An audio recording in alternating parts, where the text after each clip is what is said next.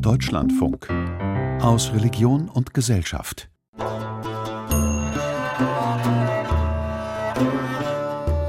Die katholischen Majestäten spanischer Königinnen schmückten sich damit bei Hoffestspielen, Stiergefechten, Prozessionen sowie auch Autodafés, wo sie auf Balkonen sitzend sich erquickten am Geruche von gebratenen alten Juden.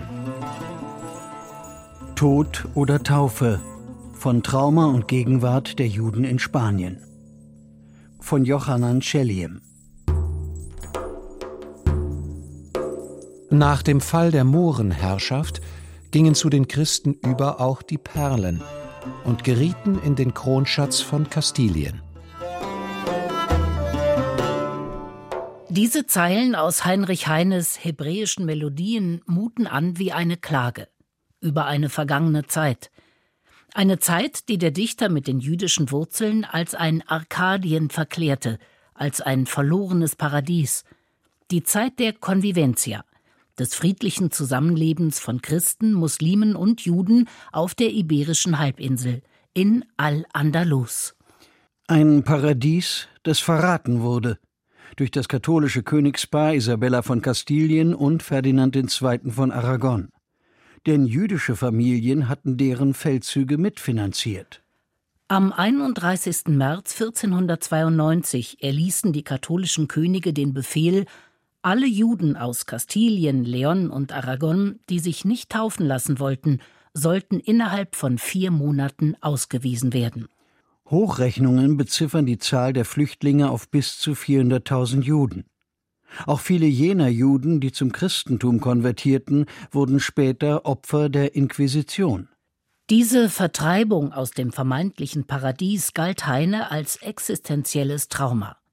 Er schreibt dazu in seinem Drama Almansor Das war ein Vorspiel nur. Dort, wo man Bücher verbrennt, verbrennt man am Ende Menschen. In seiner Pariser Zeit verfasste Heinrich Heine mehrere Werke mit spanischer Thematik. Und er identifizierte sich 400 Jahre nach ihrer Vertreibung mit den Juden von Al-Andalus. Literarischer Ausdruck dieser Identifikation wurde das tragische Schicksal des spanisch-jüdischen Arztes, Philosophen und Dichters Yehuda Halevi, der bei seiner Flucht ins Heilige Land verstarb und dem Heine in seinem Gedichtzyklus Romancero ein Denkmal setzte.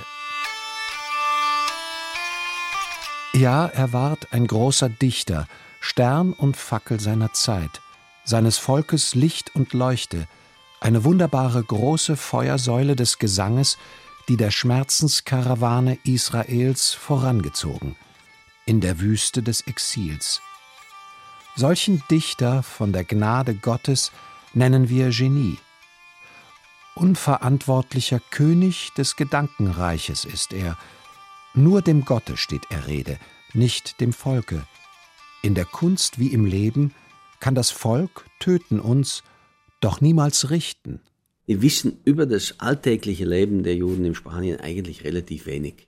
Emil Schreiber ist Professor für jüdische Buchgeschichte an der Universität von Amsterdam. Sein Forschungsschwerpunkt sind die schriftlich niedergelegten Zeugnisse der Juden aus Spanien. Die Spuren des jüdischen Traumas von 1492 finden sich heute in vielen synagogalen Gesängen, in denen auf die Leiden der Vertreibung verwiesen wird. Wir haben wunderbare alte Synagogen, wir haben wunderbare alte Manuskripten, wunderbare Handschriften mit auch viele illustrierte Handschriften, perfekte, schöne Bücher. Die Zeit der muslimischen Reiche auf der iberischen Halbinsel ist bis in die Gegenwart ein wichtiger Bezugspunkt für das sephardische Judentum. Vor allem die Ära des Kalifats von Cordoba gilt als das goldene Zeitalter von Al-Andalus. Mehr als die Hälfte der iberischen Halbinsel umfasste es. Mehr als 100 Jahre zwischen 929 und 1031 hatte es Bestand, bis innermuslimische Machtkämpfe das Ende einläuteten. Doch in seiner Blütezeit war das muslimische Reich von Cordoba ein Leuchtturm, der weit über die iberische Halbinsel strahlte und an dessen Blüte jüdische Gelehrte großen Anteil hatten. Mit künstlichen Bewässerungssystemen aus dem Orient blühte die Landwirtschaft auf. Berber brachten die Blattpetersilie und die aromatische Variante Koriander nach Andalusien. Sesam, Ingwer, Zimt und Kardamom, Johannisbrot und grüne Blattsalate fanden sich nun in der Küche ein. Die Städte blühten auf. Historische Ereignisse wurden besungen und ein Kanon von sephardischen Liedern entstand. Badehäuser wurden in jeder größeren Stadt des islamischen Herrschaftsbereiches gebaut, Cordobas Bibliotheken wurden berühmt. Es entstanden Kliniken und Schulen in antiker Tradition. In den Kliniken von Al-Andalus wurden nun Krankenakten geführt. Krankheitsgeschichten wurden mit Aufzeichnungen persischer Ärzte abgeglichen und die lateinischen Lehrbücher aufgefrischt, mit den Schriften vergessener griechischer Philosophen, die auf Arabisch erhalten geblieben waren. Rund um das Jahr 1000 war Cordoba die größte Stadt Europas, von der kulturellen Bedeutung vergleichbar mit Bagdad. Cordoba wurde unter dem Kalifat mit einer Bevölkerung von vielleicht 500.000 Einwohnern die wohlhabendste Stadt in Europa und eines der führenden kulturellen Zentren. Zwar galten Nichtmuslime im Kalifat als Bürger zweiter Klasse, aber wenn sie Christen oder Juden waren, sogenannte Dimmis, konnten sie ungehindert ihrem Beruf nachgehen. Doch in der ersten Hälfte des 11. Jahrhunderts zerfiel das Kalifat in einem ruinösen Bürgerkrieg. Das bedeutete eine neue Phase der Reconquista. Ein 400 Jahre andauernder Krieg auf der iberischen Halbinsel mit langen Friedenszeiten und wechselnden Allianzen zwischen christlichen und muslimischen Herrschern. Eine Zeit, in der die jüdische Bevölkerung immer wieder unter Druck geriet, mitunter zur Flucht gezwungen war, lange vor der Vertreibung durch die katholischen Könige Isabella von Kastilien und Ferdinand von Aragon. De Burgos partió ese rey, de Burgos pa Salamanca. Die Fluchtbewegungen jüdischer Familien und Gelehrter hatten Folgen für die Wissenschaft und Religion der Zeit. 1149 fiel das Heer der Almohaden unter dem Kalifen Abd al-Mumin in Cordoba ein. Die Almohaden waren eine muslimische Berberdynastie aus Nordafrika. Für die Juden in Cordoba hieß dies Turban oder Taufe. Aber es gab noch einen dritten Weg, die Flucht. Viele Juden flohen, und so verbreitete sich jüdisches Denken, Leben und Beten von Spanien aus über Landesgrenzen hinweg. Das prägendste Beispiel ist die Familie eines rabbinischen Richters in Cordoba. Sie nimmt den dritten Weg und flieht. Para vos, mi señor rey, para vos será notada, ledla mis caballeros. Moses, der Sohn des Rabbiners Maimon, ist zu dieser Zeit elf Jahre alt. Später wird er sich Moses Maimonides nennen und weltberühmt werden. 1138 in Cordoba geboren, gelangt Moses ben Maimon nach Jahren der Flucht mit seiner Familie in die Universitätsstadt Fes. An der Akademie von Rabbi Yehuda Hakuen ibn Susan vollendet Maimonides seine talmudischen Lehrjahre in Fes. Doch auch in Fes ist die Familie nicht sicher.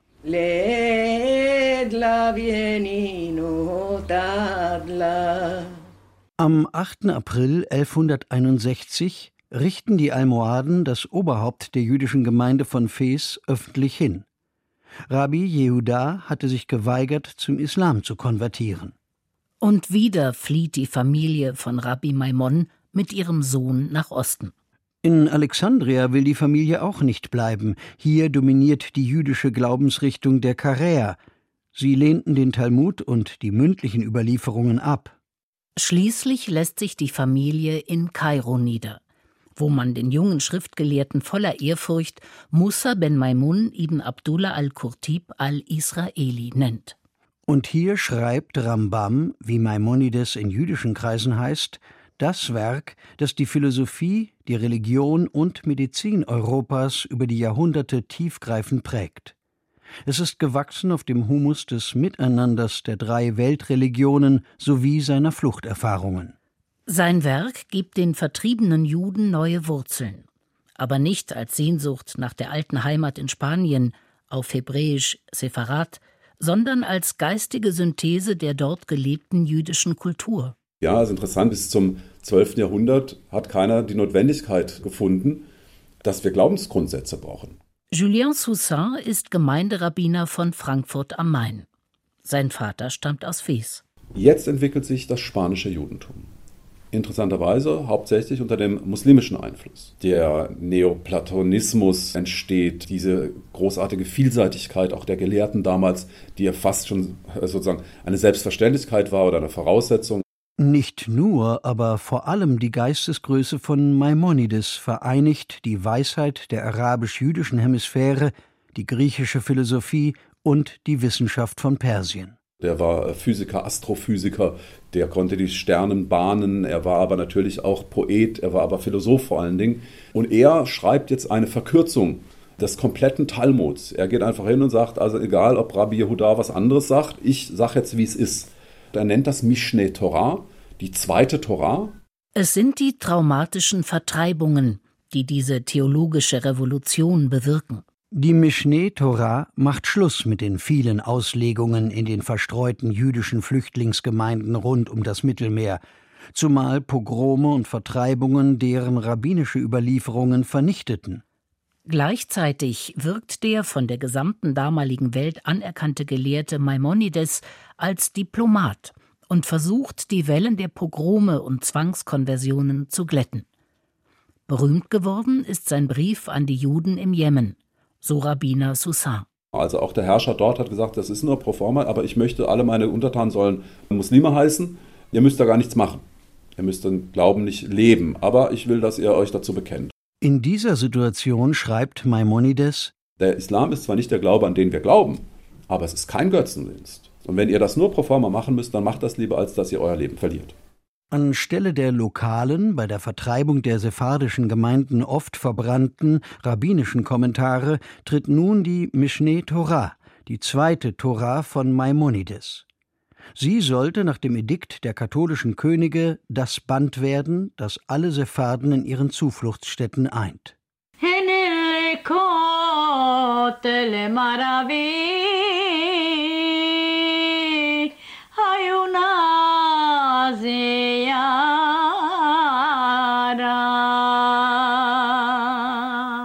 Gleichzeitig fixiert Maimonides in seinen Briefen mit islamischen Herrschern in seinem Kampf um Toleranz auch die Glaubensgrundsätze des Judentums.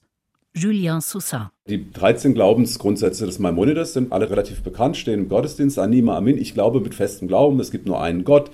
Die Torah ist von Moses. Wir glauben an die Wiederauferstehung der Toten. Wir glauben, dass der Messias kommt. So. Und davon gibt es eben 13 Stück. Maimonides will den Juden seiner Zeit in einer Welt kriegerischer Muslime, die ihn selbst mehrfach vertrieben hatten, klarmachen, was ihre Religion ausmacht.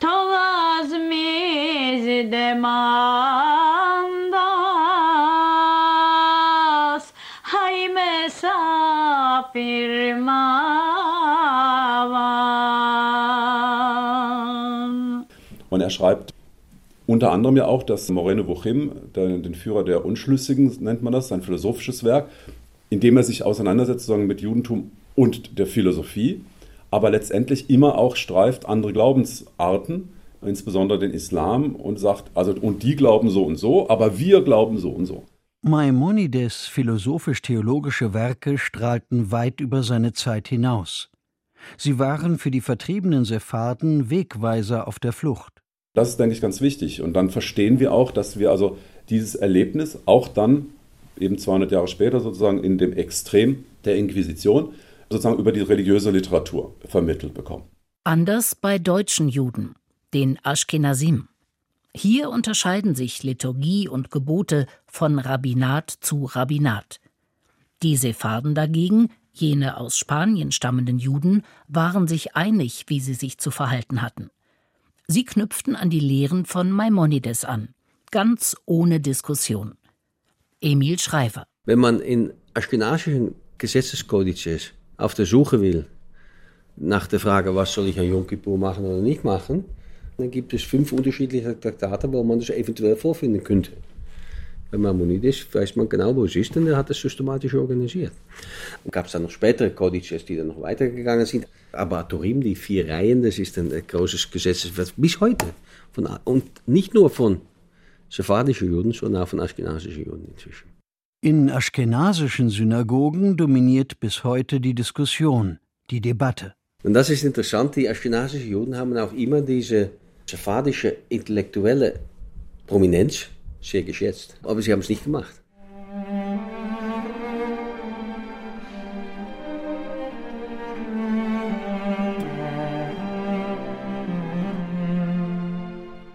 Also dieser analytische Zugang zu der eigenen Tradition die, und analytisch nach unseren Muster, nämlich Ordnung, das Ordnen der Gesetze nach neuen Mustern, die findet man in Spanien, teilweise in Italien, aber kaum in Aschkenaz. Schon Heinrich Heine idealisierte die Zeit der jüdisch-christlich-muslimischen Koexistenz im Kalifat von Cordoba in Al-Andalus. Doch nicht nur er. Ihm folgte eine ganze Generation von Romantikern und deutschen Juden. Diese Sehnsucht nach dem Trost des verlorenen Paradieses beruhe auf einem grundlegenden Bedürfnis, meint der niederländische Professor für Buchgeschichte Emil Schreiber, dem Bedürfnis nach Heimat. Viele sephardische Juden lebten nach der Vertreibung verstreut in ganz Europa. Viele landeten in Amsterdam, in Emil Schreivers Heimatstadt. Als die Juden nach dieser Vertreibung, dieser großen Vertreibungsmoment, wieder ihre neue Identität finden mussten, gerade in Amsterdam. Für ihre neue Existenz jenseits ihrer Herkunft benötigten die geflohenen Juden von der iberischen Halbinsel einen Sinn, ein Narrativ. 100 Jahre später wurde in Amsterdam dieses spanische Zeitalter idealisiert. Muster für die Neuentwicklung einer sephardischen Identität in Amsterdam war nicht die aktuelle Lage der Juden, Juden in Amsterdam, sondern diese idealisierte Vorlage des Prä-Vertreibungs, vor dieser Vorvertreibungs sephardischen Judentums. Also die, die fliehen konnten, haben dieses spanische goldene äh, Zeitalter sozusagen versucht mitzunehmen, zu retten, nach Nordafrika, in die Türkei, ähm, teilweise bis nach Israel, was nicht immer ganz einfach war. Das Werk des Maimonides, von Fluchterfahrungen geprägt, und später das existenzielle Trauma der Vertreibung durch die katholischen Könige, sie prägen die sephardische Identität bis in die Gegenwart. Im Jahr 1940, rund 450 Jahre nach der Vertreibung der Juden von der iberischen Halbinsel und der Konfiszierung ihrer Habe durch die Inquisition, sind Juden wieder bedroht. Den Amsterdamer Juden droht der Einmarsch der deutschen Wehrmacht. Nach Amsterdam geflohen und zwar bereits 1935, war auch der deutsch-jüdische Schriftsteller und Übersetzer Fritz Heimann. Das Idealbild der muslimisch-jüdischen Symbiose von Al-Andalus, wie es bei Heinrich Heine aufscheint, deutet Heimann als Projektion, als heilsame Erinnerung an eine bessere Zeit in einer düsteren Gegenwart. Die Juden, deren Erleben sich fast überall im Dunkel des Ghettos zwischen Lernen und Schachern in Angst und Not abspielte, hatten die dunkle Erinnerung an Glorie und Größe der spanischen Juden im Gedächtnis behalten. Sie klammerten sich daran und ließen nicht davon los. Es war ein Trost, es war Hoffnung und Halt der Menschen im Elend. Heimkehr, so heißt auch jener Zyklus, in dem Heinrich Heine 400 Jahre nach der Ausweisung aller spanischen Juden sein ungebrochen selbstbewusstes Credo als sephardischer Jude niedergelegt hatte.